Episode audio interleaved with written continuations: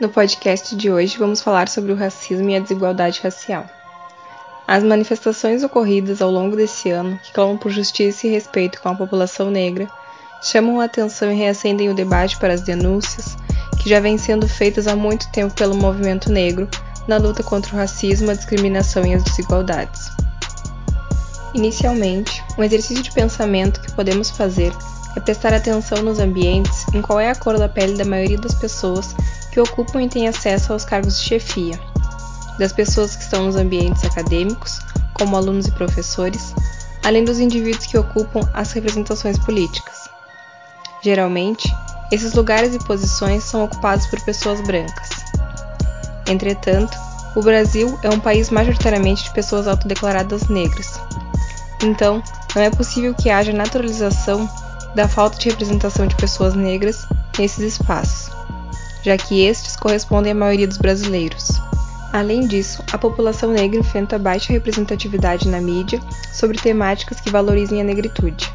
Este processo acaba por impactar na construção da identidade e subjetividade negras. Ser branco ou ser negro é uma construção social. O racismo enraizado na sociedade faz com que, perante os grupos privilegiados, pessoas pretas sejam associadas à posição de servidão ou criminalidade. Essas violências racistas segundo a psicanalista e psiquiatra Neuza Santos, restringe o potencial dos sujeitos negros. Ainda segundo o professor Silvio Almeida, o racismo é sempre estrutural. Vai além de um ato ou atos discriminatórios, atingindo uma pessoa diretamente. Integra a organização política, cultural e econômica da sociedade. Por isso, seus reflexos não têm impacto somente nas relações cotidianas, pois é um sistema que privilegia um grupo racial em diferentes âmbitos. A exclusão e a inferiorização dos corpos negros resulta no risco de sofrer diversos tipos de violências, independente do lugar ou da posição social em que se encontram.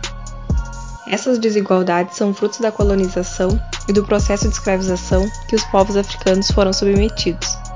A falta de políticas reparatórias, acompanhadas de uma estrutura racista, deixou consequências para os descendentes dessa população que foi escravizada e que ainda pode ser observada atualmente, demonstrando que há muito que avançar. Outro exemplo do reflexo da desigualdade racial que ainda persiste na sociedade em termos de violência é a diferença na taxa de homicídios. Enquanto avançou-se na redução da taxa de homicídios de mulheres brancas entre 2013 e 2013, a de mulheres negras teve aumento neste mesmo período. Além disso, homens negros têm duas vezes maiores chances de serem assassinados do que não negros. Estudos também afirmam que a discriminação racial impacta negativamente na saúde tanto física quanto mental. De acordo com pesquisa realizada nesse ano de 2020 sobre a percepção do racismo, 8 em cada 10 pessoas responderam que acreditavam na existência do preconceito contra negros no Brasil. Porém, ao serem questionados quanto ao seu próprio preconceito, apenas 3 em cada 10 se considerava preconceituoso. Onde estaria então o racismo que é tanto falado, denunciado e crime previsto em lei?